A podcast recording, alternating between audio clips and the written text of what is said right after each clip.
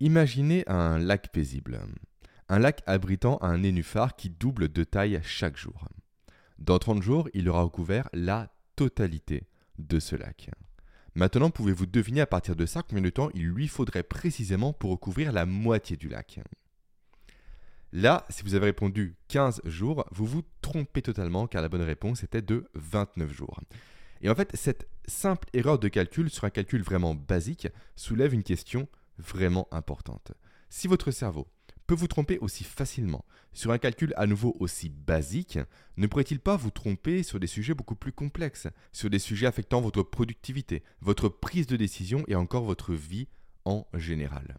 Et c'est précisément de ça dont nous allons parler aujourd'hui. Nous allons explorer ensemble le pourquoi du comment votre cerveau est biologiquement conçu pour vous biaiser, pour vous tromper, et surtout comment surmonter les pièges cognitifs que votre cerveau vous tend au quotidien et qui vous font perdre des heures de productivité par jour. Mais avant ça, comme toujours, je vous souhaite la bienvenue sur ce tout nouvel épisode de podcast. Si vous faites partie de celles et ceux qui saturent littéralement de toutes ces méthodes de productivité qui pullulent sur Internet et qui ne sont basées que sur du vent, alors vous êtes au bon endroit. Chaque jour à mon niveau, je travaille dur, très dur d'ailleurs, euh, pour décortiquer les toutes dernières études scientifiques en neurosciences, en physiologie, en optimisation du sommeil, de la nutrition, du mouvement ou encore des compétences cognitives pour en tirer des leviers concrets et actionnables pour vous permettre, vous, de maximiser votre capacité à être productif, efficace et performant au quotidien. Donc si vous êtes prêt à vous former à une approche radicalement différente de la productivité, une approche basée uniquement sur la science, sur les faits, sur du concret, sur du tangible, alors rejoignez-moi dans mon aventure pour créer ensemble une toute nouvelle discipline que j'ai appelée l'approche scientifique de la productivité. Et n'hésitez surtout pas, soit dit en passant, à vous abonner à mes différents contenus pour ne louper aucun épisode futur. Allez maintenant, place justement à l'épisode du jour. Et commençons cet épisode par une nouvelle situation. Imaginez-vous maintenant dans un magasin de sport, prêt à acheter une batte et une balle de baseball. Là, vous passez à la caisse et vous déboursez 1,10€ pour le total.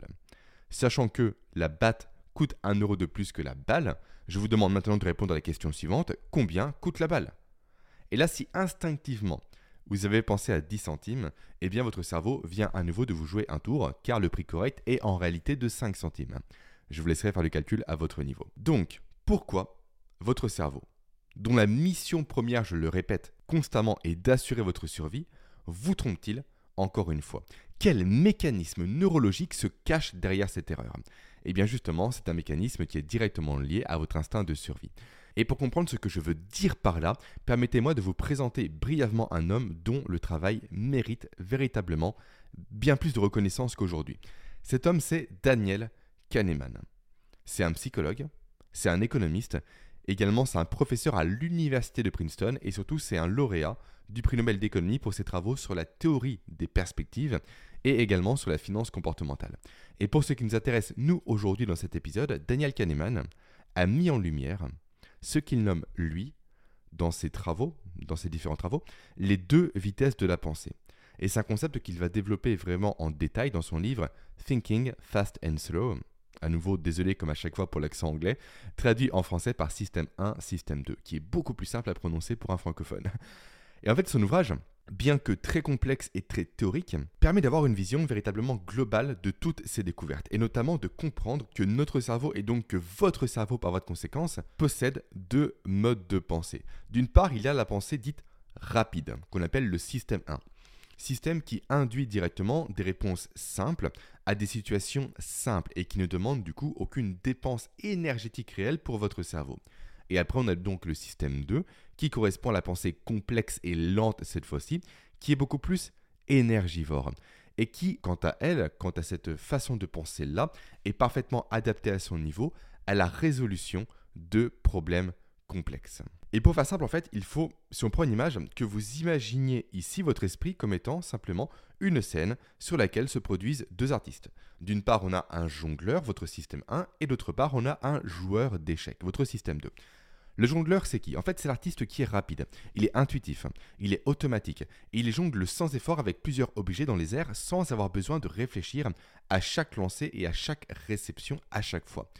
Lui, du coup, ce jongleur-là, il va représenter au final tous les processus automatiques de votre cerveau qui sont gérés par votre système 1, comme le fait de reconnaître des visages, comme le fait de comprendre des phrases simples, comme le fait de réagir à un bruit fort ou de produire également des raisonnements basiques. Mais malgré sa, fluidité, on va dire, et son efficacité également, ce jongleur peut être sujet à des erreurs, comme des illusions d'optique ou encore des erreurs de jugement, dont on reparlera plus en détail dans la suite de cet épisode. Après, nous avons qui? Nous avons donc le joueur d'échecs, qui lui représente votre système 2 cette fois-ci. Ce joueur, il est lent, il est réfléchi, il est analytique. Il prend le temps littéralement de planifier chacune de ses actions, chacun de ses mouvements, en tenant compte des conséquences à nouveau de ce qu'il va faire et également des conséquences des actions de son adversaire. Lui, il va penser généralement à long terme. Il va élaborer des stratégies et des plans d'action qui vont être efficaces. Et du coup, ce système, le système 2, à nouveau le joueur d'échecs, il est véritablement efficace pour gérer les processus délibérés et conscients de votre cerveau, comme le fait de résoudre un problème mathématique complexe, comme le fait de peser le pour ou le contre d'une décision, comme le fait de contrôler ses impulsions ou d'effectuer une manœuvre délicate en voiture. Et c'est d'ailleurs pour ça, à part thérapie assez intéressant, que nous baissons quasiment instinctivement le volume de la musique, de la radio, de nos écouteurs ou autres quand on est en voiture et quand on fait un créneau assez complexe.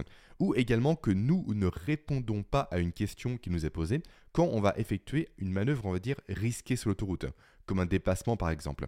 Pourquoi? Parce que notre joueur d'échecs, il a besoin de concentration pour travailler efficacement.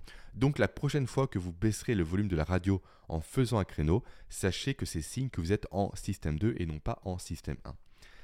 Et au final, dans ce théâtre métaphorique, cette scène un peu métaphorique, donc le jongleur, le système 1, c'est la vedette c'est lui la star, c'est lui-même la rock star, on va dire en quelque sorte.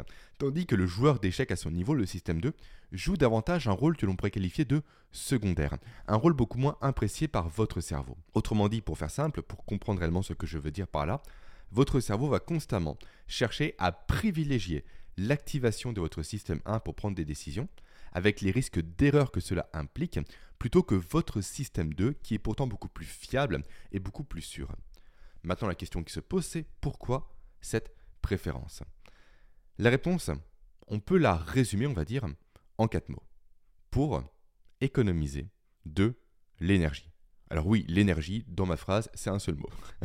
en effet, en fait, comme je le répète constamment, votre cerveau c'est ni plus ni moins qu'un algorithme à survie qui cherche constamment à minimiser ses dépenses énergétiques pour augmenter vos chances de survie. Car qui dit réserve d'énergie supplémentaire dit simplement de meilleures capacités soit à s'enfuir face à un danger, soit à se battre face à un danger également. Autrement dit, tant qu'il le pourra, autant qu'il le pourra, il fera tout simplement, je parle de votre cerveau, le moins d'efforts possible pour obtenir un résultat.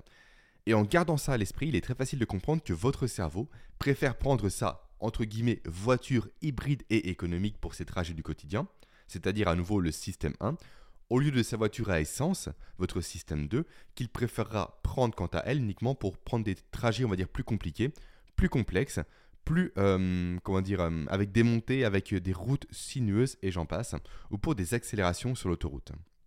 Donc réellement, le quotidien se fait en voiture économique et ponctuellement, sur un trajet plus complexe, on passe à la voiture à essence. Mais ça reste ponctuellement à nouveau. Et au final, c'est cet automatisme-là, cette programmation neurologique-là, qui tout simplement vous conduit et me conduit également à faire des erreurs de raisonnement. À comment dire, à, répondre à côté de la plaque à des problèmes aussi simples que ceux que je vous ai donnés au tout début de cet épisode. Et toutes ces erreurs de raisonnement, commises sur des problèmes de prime abord assez simples, sont aujourd'hui regroupés sous le nom de biais cognitifs.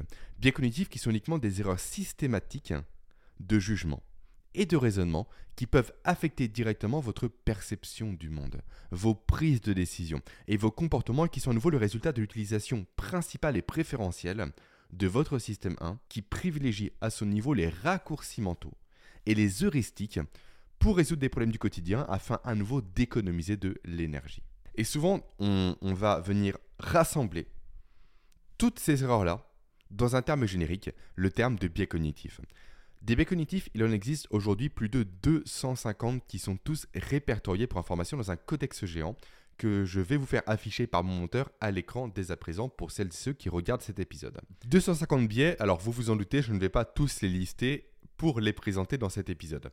Je vous propose à l'inverse de raisonner en mode Pareto, on va dire, et de vous proposer les trois biais cognitifs principaux qui impactent considérablement votre productivité au quotidien et de voir ensemble les stratégies que vous, vous allez pouvoir appliquer au quotidien à nouveau pour vous en débarrasser, pour vous en préserver en quelque sorte. Alors, le premier de ces biais, c'est le biais de Pour comprendre la nature de ce biais, imaginez simplement une personne qui ne prête attention qu'aux mots et qu'aux informations qu'elle veut entendre et qui l'arrange, ignorant du coup tout point de vue contradictoire par rapport à son mode de pensée. Et c'est exactement ça le, le biais de confirmation. C'est la tendance naturelle de votre cerveau, par à nouveau recherche d'économie d'énergie, à ne tenir compte que des informations, que des données, que des éléments qui vont dans le sens de vos opinions de base, ce qui vous ferme totalement vous à toute remise en question potentielle et ce qui peut donc vous conduire immédiatement et quasiment inévitablement j'ai envie de dire à vous entêter dans des prises de décision, dans des projets ou encore sur des chemins qui ne sont pas les bons par manque de données contradictoires à nouveau. Un peu comme si votre système 1 vous mettait des œillères tout simplement, euh, mettez des œillères à votre cerveau également si vous préférez. Maintenant, que faire pour contourner ce biais? Comment le contrer? Simplement, il faut que vous établissiez, vous, une routine volontaire de confrontation de vos idées à celles des autres. Et autant il peut être compliqué de le faire avec ses proches ou avec ses amis qui ne voudront potentiellement pas chercher à démonter vos idées, autant il est très simple de le faire aujourd'hui grâce à l'intelligence artificielle et notamment grâce à ChatGPT. Ou il vous suffit simplement d'aller sur le site de ChatGPT que je mettrai évidemment en ressources, de dire directement à ChatGPT OK, voici mon point de vue, voici mes opinions, voici ce à quoi je pense. Maintenant, peux-tu me sortir 5 à 10 contre-arguments qui invalident mes opinions, qui invalident mes façons de penser sous forme de liste à puces. Et grâce à ça, vous allez pouvoir du coup directement vous exposer à des éléments qui vont faire fondre en quelque sorte votre biais de confirmation. Ok, ensuite nous avons un autre biais, biais numéro 2 on va dire, qui est le biais des coûts irrécupérables. Là on est dans la situation plutôt d'un capitaine de navire qui refuse d'abandonner son navire qui est en train de couler en raison de tout le temps qu'il a passé précédemment sur ce même navire. Autrement dit, si je traduis un peu ma métaphore, ce biais fait que vous allez vous investir dans un projet et que plus vous allez vous investir dans ce projet en question, plus vous aurez des difficultés à l'abandonner au regard de tout l'investissement que vous y avez placé, même si vous le savez, ce projet est voué à l'échec. Et c'est exactement ce qui s'est passé, petit point historique on va dire, euh, pour le projet du Concorde, dans lequel les gouvernements français et britanniques se sont littéralement empêtrés à cause de tout l'argent injecté pour un projet qui, ils le savaient parfaitement bien, ne serait strictement jamais rentable. Du coup, quelle est la solution ici? En fait, c'est de vous concentrer sur les résultats potentiel futur, plutôt que sur des investissements passés pour prendre vos décisions. Et de prendre surtout le réflexe de réévaluer également périodiquement vos objectifs et vos projets pour être capable de les abandonner au plus vite, autrement dit avant que ce biais ne s'installe de trop. Enfin, nous avons du coup le biais de l'excès de confiance, ou l'effet Icar comme j'aime l'appeler. Icar, vous savez, du coup, c'est cette figure mythologique qui avait des ailes euh, en cire dans le dos et qui s'approchait trop près du soleil. Forcément, la chaleur a fait fondre ses ailes et Icar s'est retrouvé, après sa chute, noyé dans la mer. Mer qui fut d'ailleurs, pour information, renommée la mer Icarienne en son nom et qui se trouve d'ailleurs aujourd'hui au niveau du sud-est de la Grèce. Mais bon, peu importe.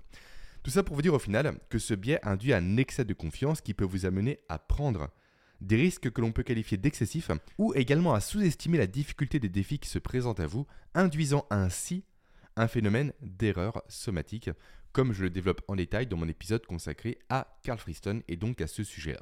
Épisode qui sera bien évidemment répertorié et listé en description de cet épisode. Quelle est la solution ici? Comment faire face à ce biais d'excès de confiance? L'idée, c'est de favoriser tout simplement une culture de l'humilité et d'encourager ce que j'appelle moi des contrôles réguliers de la réalité. Autrement dit, c'est le fait de mesurer objectivement la difficulté de ces objectifs. Ça fait un peu redondant, j'en ai conscience. Et de ces tâches, du coup, objectif plus tâches, euh, au travers tout simplement de données fiables et au travers également de conclusions tirées de ces échecs et réussites passées. Qu'est-ce que je veux dire par là? En fait, simplement, c'est une invitation que je vous fais à tenir un journal de prise de décision pour répertorier tous vos choix le contexte de la prise de vos choix, ainsi que les conséquences de vos choix pour en tirer des conclusions et pour éviter surtout de reproduire les mêmes erreurs année après année. C'est un élément que je conseille véritablement constamment à mes clients et qui a changé la vie de plusieurs d'entre eux. Très bien, donc, si je résume maintenant, tous ces biais sont le fruit de votre système 1 qui n'a que pour objectif que de vous faire économiser de l'énergie. Donc, du coup, son but, c'est de créer des raccourcis qui vous biaisent, qui vous trompent et qui risquent de vous induire en erreur, ce qui directement vous fait perdre du temps au quotidien. Mais pour autant, vous ne devez pas critiquer, blâmer ou faire la guerre à votre système 1. Même s'il vous met des bâtons dans les roues, s'il est présent, s'il a été conservé au niveau évolutif au travers de toute l'évolution, c'est bien parce qu'il a son utilité. En fait, pour faire simple, sans système 1, l'être humain n'existerait probablement pas. En effet, le fait de constamment tout intellectualiser, le fait de constamment tout analyser, le fait de constamment tout calculer n'est pas toujours la meilleure des stratégies, même si on met de côté la dimension énergétique que cela induit. Prenons l'exemple par exemple de nos ancêtres, confrontés à des prédateurs. Quand on fait face à un tigre à dents de sabre, se poser mille questions, à ce moment-là, est rarement la bonne stratégie. Au contraire, fuir le plus rapidement possible, le plus vite possible, sans réfléchir, sans intellectualiser, sans calculer, se révèle être une approche beaucoup plus efficace. Et c'est la raison pour laquelle le système 1 a été conservé. Et au final, le véritable problème, ce n'est pas tant le système 1, c'est le fait que le monde, notre société, s'est complexifié beaucoup trop vite. Et en fait, cette complexification a dépassé les capacités adaptatives de notre système 1 qui n'a pas été conçu de base pour faire face à des raisonnements aussi poussés qu'on nous impose aujourd'hui. Il est donc important que vous perceviez votre cerveau ici comme un orchestre au final, avec un système 1 et un système 2 qui sont deux sections distinctes de ce même orchestre et qui jouent tout simplement des rôles différents dans la création d'une performance qui va être harmonieuse avec un système 1 qui est la section des percussions, qui fournit des rythmes instinctifs et rapides et qui entraîne directement des réactions immédiates. Et un système 2 qui, lui, se charge davantage, on va dire des cordes en quelque sorte, et qui est responsable des mélodies plus délibérées, plus réfléchies, qui nécessitent du coup concentration et attention. Mais dans tous les cas, les deux s'harmonisent pour jouer une symphonie ensemble qui contribue directement du mieux possible à votre survie. Mais malgré ça, on est sur un podcast, sur euh, une vidéo, peu importe le format que vous consommez vous aujourd'hui, qui tend à doper votre productivité par des ressources scientifiques. Donc, effectivement, vous devez tolérer votre système 1. Malgré ça, malgré cette tolérance que je vous demande d'avoir par rapport à votre système 1, vous avez vous aujourd'hui tout à gagner à activer, pardon, à apprendre à activer, voilà, votre système 2 à la demande pour ne plus vous faire biaiser au quotidien. Et donc pour doper directement votre productivité en réduisant vos erreurs de raisonnement et de réflexion. Comment faire? Eh bien tout simplement, voici la marche que je vais vous demander de suivre pour y parvenir. Première méthode à suivre, c'est le fait de faire des pauses dans votre travail pour prendre du recul, pour prendre de la hauteur, pour réfléchir. C'est d'arrêter de constamment être dans le rush, dans la vision micro des choses pour prendre du recul à nouveau et obtenir une vision macro des choses. En fait, à chaque fois que vous allez vous vous retrouver confronté à une décision ou à un problème, prenez véritablement le temps de vous arrêter et de réfléchir avant d'agir.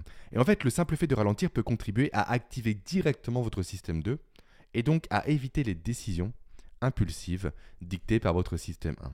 Ensuite, euh, prenez également le temps, on va dire, et le réflexe surtout, de vous poser des questions et de remettre systématiquement en question également vos hypothèses, vos croyances et vos processus de pensée. Vous pouvez par exemple vous poser les questions suivantes. Euh, qu'est-ce que je suppose ici? Pourquoi est-ce que je crois que ça, c'est la meilleure façon d'agir? Est-ce qu'il n'y aurait pas d'autres solutions, d'autres angles, d'autres perspectives à euh, creuser, à aborder, à découvrir? Et en fait, ce simple questionnement systématique peut vous permettre là aussi d'activer plus facilement votre mode de pensée analytique et donc de favoriser une meilleure prise de décision. Également, je vous invite directement à, décomposer vos problèmes complexes en sous-problèmes. Trop peu de personnes le font ça aujourd'hui. Autrement dit, prenez le temps de diviser les problèmes en un ensemble de sous-éléments beaucoup plus petits et donc beaucoup plus simples à gérer. Et en fait, en divisant votre travail de la sorte, vous allez, on peut dire, pré-mâcher tout simplement vos actions futures. Et donc votre système 2 pourra se concentrer sur la recherche de solutions sur des sujets spécifiques et non plus uniquement sur des sujets et des problématiques beaucoup plus générales, beaucoup plus amples, beaucoup plus globales. Ensuite, une autre solution que j'aime beaucoup, c'est le fait de faire simplement une liste des pour et des contre. En fait, le fait de faire une liste des avantages et des inconvénients sur chaque option envisagée pour vos euh, prises de décision vous permettra simplement à nouveau de prendre du recul, de vous poser et également de vous poser les bonnes questions. Et surtout à nouveau, ça va vous fournir une évaluation plus objective de vos choix et décisions à prendre. Et enfin, il y a un outil que je voulais vous partager, un outil dont personne ne parle, un outil très puissant, un outil à nouveau qui n'est pas connu, mais qui à nouveau mérite d'être utilisé ici pour favoriser l'expression de votre système 2. Cet outil, c'est quoi? En fait C'est un modèle mental. C'est le modèle mental des six chapeaux de Bono. Alors qu'est-ce que ce modèle mental? En fait, ce modèle mental, simplement, il vous impose le fait de voir les problèmes, de voir les difficultés, de voir toutes choses qui se présentent à vous sous plusieurs angles, en mettant tour à tour, de façon imaginaire sur votre tête en fait, un des chapeaux de Bono, avec un chapeau blanc, un chapeau rouge, un chapeau noir, un chapeau jaune, un chapeau vert et un chapeau bleu. Lorsque vous allez mettre le chapeau blanc à nouveau virtuellement, en fait, vous allez devoir vous imposer le fait d'avoir une pensée objective. Vous allez prendre en considération principalement les faits et les données. En fait, lorsque vous allez vous porter ce chapeau-là, vous allez vous concentrer sur la collecte, sur l'analyse et sur le partage d'informations permettant d'avoir un regard pertinent sur la situation à laquelle vous faites face sans y injecter d'opinion personnelle ou de préjugés. Une fois que c'est fait, vous passez au chapeau rouge, qui lui représente davantage les émotions, les sentiments et l'intuition. En fait, en mettant ce chapeau sur votre tête virtuellement nouveau, vous allez chercher cette fois-ci à exprimer vos sentiments et vos émotions et vos instincts qui sont liés à votre problématique, ce qui vous permettra simplement de mettre en évidence potentiellement des préjugés ou encore des réactions émotionnelles qui peuvent influencer votre prise de décision. Après, vous allez retirer ce chapeau-là pour prendre le chapeau noir cette fois-ci, qui lui est associé à la pensée critique et à l'évaluation des problèmes, des risques ou encore des défis potentiels qui vont se présenter à vous. Et en fait, l'idée avec ce chapeau-là, le chapeau noir à nouveau, c'est d'évaluer les idées ou les décisions en recherchant des failles, des faiblesses ou encore des conséquences négatives potentielles pour éviter à votre niveau de tomber dedans afin de faire un choix qui va être plus éclairé. Après, vous allez du coup revêtir le chapeau jaune, vous allez jouer cette fois-ci sur la corde de la positivité en vous concentrant idéalement sur les bénéfices, sur les avantages et les opportunités associées à une prise de décision ou à une idée que vous avez à l'esprit. Après, le chapeau vert, où la créativité sera mise à l'honneur cette fois-ci, où vous allez justement chercher à trouver des solutions, on va dire, novatrices pour sortir des sentiers battus, pour explorer de nouveaux angles, de nouvelles idées, de nouveaux concepts, de nouvelles solutions alternatives à votre problématique, afin de favoriser cette fois-ci l'innovation et pour générer de nouvelles perspectives de prise de décision par rapport à un projet. Et enfin, vous allez mettre le dernier chapeau, le chapeau bleu, afin de vous concentrer sur les processus de réflexion et d'organisation. Et votre but ici sera de vous assurez simplement que tous les autres chapeaux ont été utilisés efficacement et que des objectifs ont bien été fixés à la suite de leur utilisation pour faire évoluer directement votre prise de décision. Voilà les différents outils que je peux vous partager afin de vous forcer, afin de forcer également votre cerveau à passer du système 1 automatique à votre système 2. Mais quoi que vous fassiez, n'oubliez surtout pas que votre système 1 est et restera constamment la star de votre cerveau. Et surtout que plus vous serez fatigué, plus vous serez stressé, plus vous serez énervé, plus vous serez affamé et autres, plus votre cerveau recherchera l'économie d'énergie, et donc plus il sera compliqué, difficile et ardu pour vous de faire appel à votre système 2 malgré les outils que je viens de vous partager. Donc, comme toujours, mon message reste le même. Pensez déjà à entretenir votre organisme et votre cerveau avant toute chose pour être capable réellement de tirer pleinement bénéfice des ressources de votre système 2. Maintenant, si vous souhaitez aller plus loin, dans cette recherche, on va dire, d'économie d'énergie au quotidien, pour vous aider à placer votre cerveau dans les meilleures dispositions pour le rendre performant, productif ou efficace, alors je vous invite vivement à regarder l'épisode que j'ai consacré aux neuroscientifiques qui a totalement révolutionné le domaine de la productivité par ses découvertes sur les principes d'énergie libre et d'erreur somatique. Épisode du coup qui s'affiche à l'écran en ce moment même ou qui est présent directement en description pour celles et ceux qui m'écoutent uniquement. Enfin, Sachez que j'envoie tous les vendredis une neurolettre, un email assez court dans lequel je décortique des études scientifiques et neuroscientifiques pour en extraire directement des leviers concrets pour booster votre productivité. Typiquement, dans ma toute dernière neurolettre, j'ai notamment parlé en détail du principe de la répétition espacée et du rappel actif pour doper vos capacités de mémorisation et d'apprentissage. Cette lettre, Maintenant, elle est passée. Vous n'y aurez plus accès malheureusement. Elle n'est plus disponible. Mais ne passez pas à côté des prochaines si vous voulez vous doper directement vos niveaux de productivité. Et si vous souhaitez vous doter également des meilleurs outils scientifiques et neuroscientifiques pour améliorer votre vie au quotidien et pour vous armer de stratégies uniques qui vous permettront tout simplement de creuser l'écart jour après jour. Et vous avez du coup tout ce qu'il vous faut pour recevoir votre première neurolettre directement en description, c'est présent au niveau du premier lien. Allez maintenant, il est temps pour moi de vous laisser et de vous dire à très vite. Ciao